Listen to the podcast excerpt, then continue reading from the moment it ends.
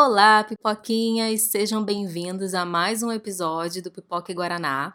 Dessa vez eu vou falar sobre alguns filmes e algumas séries que eu assisti em setembro e que eu recomendo muito para vocês assistirem em outubro, porque tem tudo a ver com a temática do Halloween. Sem mais delongas, vamos iniciar aí mais um episódio. Toca a intro!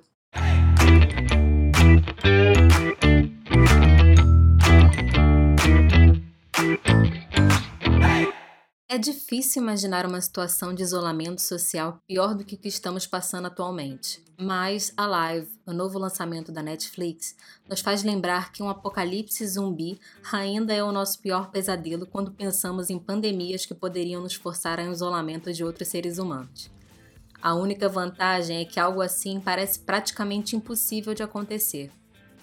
E se for possível, por favor, não me digam, porque eu prefiro viver na ignorância. Quem me conhece sabe que eu assisto a vários tipos de filmes de terror, dos sucessos mais comerciais aos títulos mais obscuros que só podem ser vistos depois de fuçar muito pela internet. De vez em quando, eu também me aventuro a assistir uns filmes de baixo orçamento que têm 80% de chance de ser uma porcaria.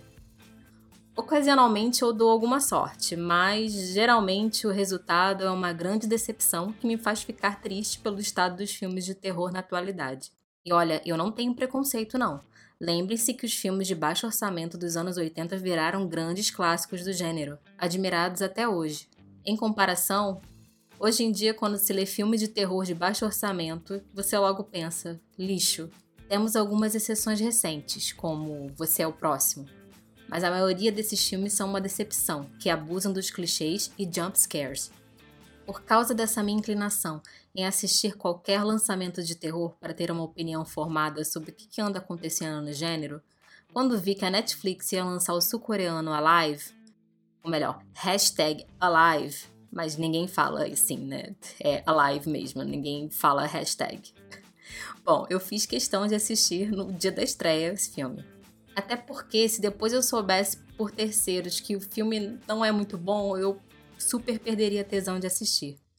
Que foi o que aconteceu com Península, a continuação de Invasão Zumbi, que estreou na Coreia do Sul esse ano, e teve uma recepção bem decepcionante, o que me levou a colocar Península lá no fim da minha lista de filmes para assistir em 2020. Mas voltando à história de Alive. O filme começa com uma cidade em caos, quando a população passa a se comportar de maneira caótica, mordendo uns aos outros, enfim, um típico apocalipse zumbi. Pense em Madrugada dos Mortos, do Zack Snyder, elevado à última potência. O filme já mostra o protagonista Jun-woo, interpretado por Yo A-in, acordando sozinho no apartamento que divide com a família, sem ter a mínima ideia do que está acontecendo do lado de fora. Não é a primeira vez que isso acontece em filmes desse tipo, não é nada revolucionário.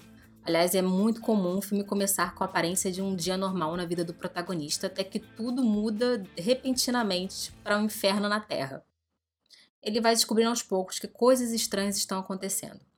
Ele nota a perda de sinal de telefone, internet, aí procura sobre informação na TV. Enfim, coisas que qualquer pessoa normal faria. Nesse sentido, o sentimento de isolamento, a dificuldade do protagonista de se comunicar e achar informação no mundo onde há uma alta dependência em tecnologia é muito interessante de assistir. E muito engraçado também, tem até uma boa piada sobre fones sem fios que eu adorei. Para piorar tudo, Jung-woo está praticamente sem comida em casa. Então é algo que vira uma preocupação durante praticamente todo o filme. Porque se ele tivesse com muita comida em casa, os primeiros dias em confinamento teriam sido muito mais tranquilos. Ele não estaria tentando de todas as formas uma maneira de sair de casa. Logo de cara, ele pensa em fazer algumas tentativas e até tenta sair, mas descobre muito rápido quanto esses zumbis são perigosos. Por boa parte do filme parece que Jun-woo terá que arrumar um jeito de se virar sozinho, mas logo ele descobre que a vizinha do prédio à frente, a Yobin, também é uma sobrevivente. Que é ótimo, né? Porque, como diz o ditado, duas cabeças pensam melhor do que uma. Ainda mais no apocalipse zumbi. A introdução da vizinha traz uma dinâmica legal para o filme que, depois de um tempo, parece se arrastar um pouco devido à mesmice enfrentada pelo protagonista durante os dias. Mais ou menos a situação que eu tô passando aqui com a pandemia de coronavírus, né? Então me identifiquei bastante. Por ela ser uma personalidade proativa, ela ajuda Jun-woo a não desistir em meio a tantas tentativas decepcionantes de fuga. e também de ter alguma notícia da sua família. Diferente de Invasão Zumbi, outro sucesso sul-coreano aclamado por todos como filme definitivo sobre zumbis, Alive não se prende muito ao sentimentalismo. É um filme de terror e ação em sua essência.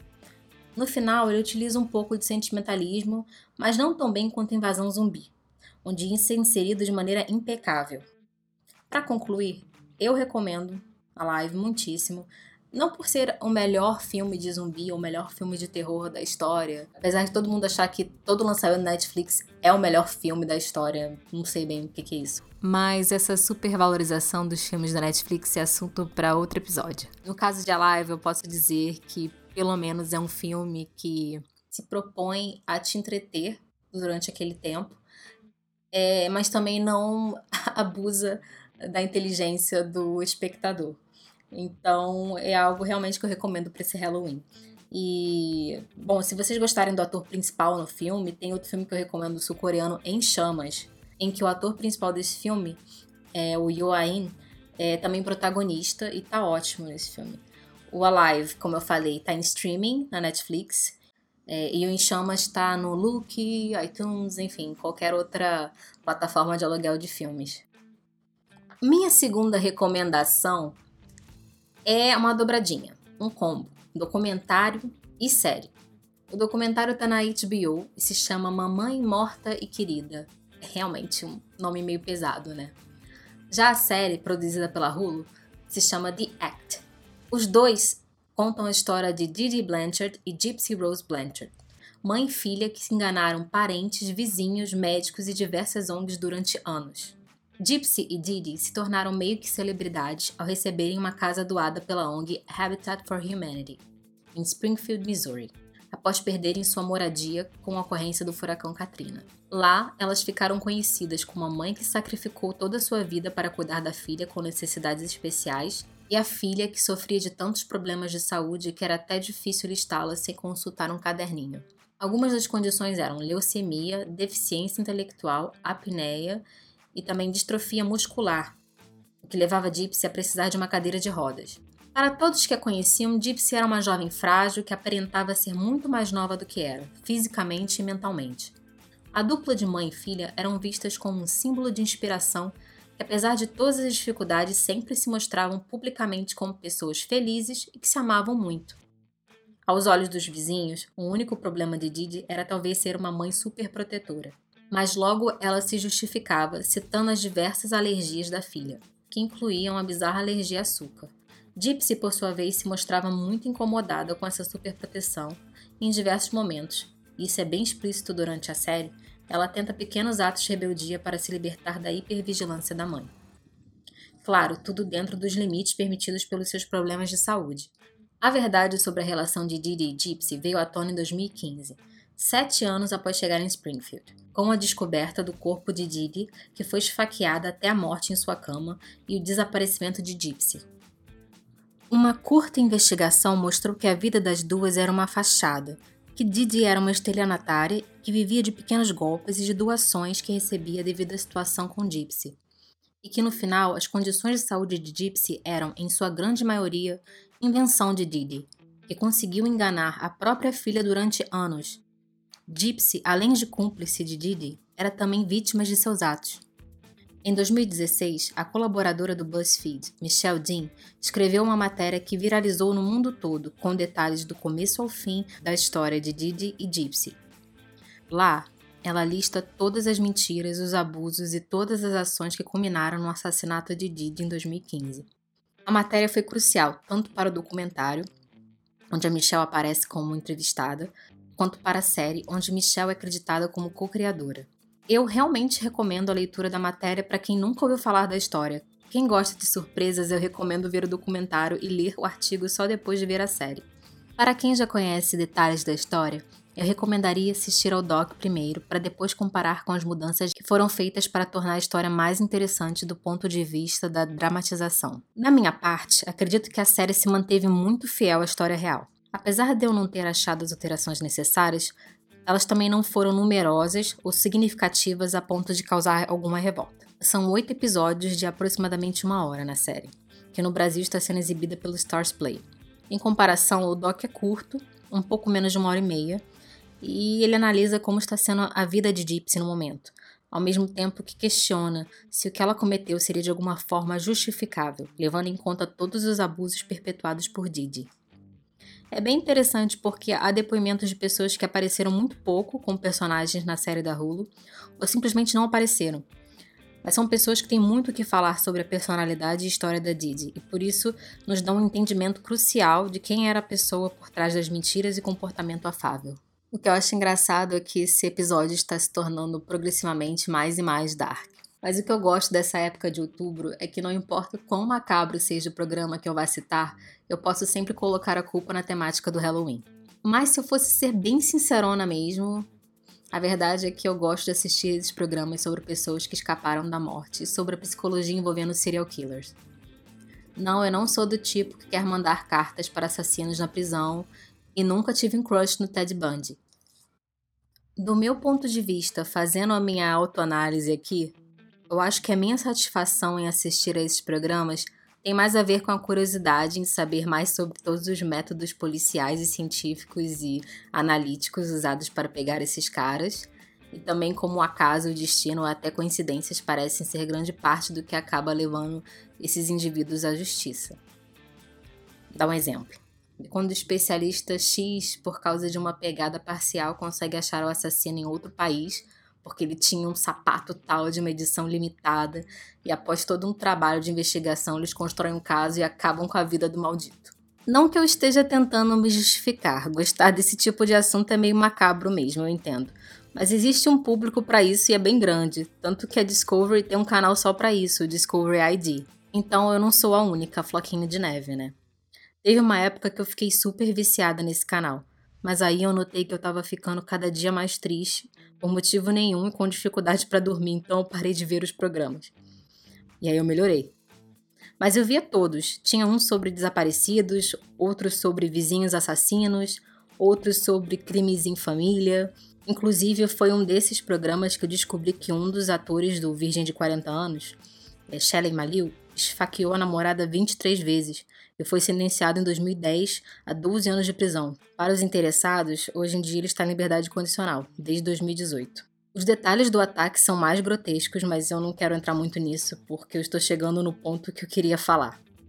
Toda essa introdução sobre os meus gostos peculiares, sorry Christian Grey, é para chegar no meu ponto principal, que é falar sobre a série documental da HBO, I'll Be Gone in the Dark. Eu terei sumido na escuridão. Essa série não tem muito em comum com esses programas do Discovery.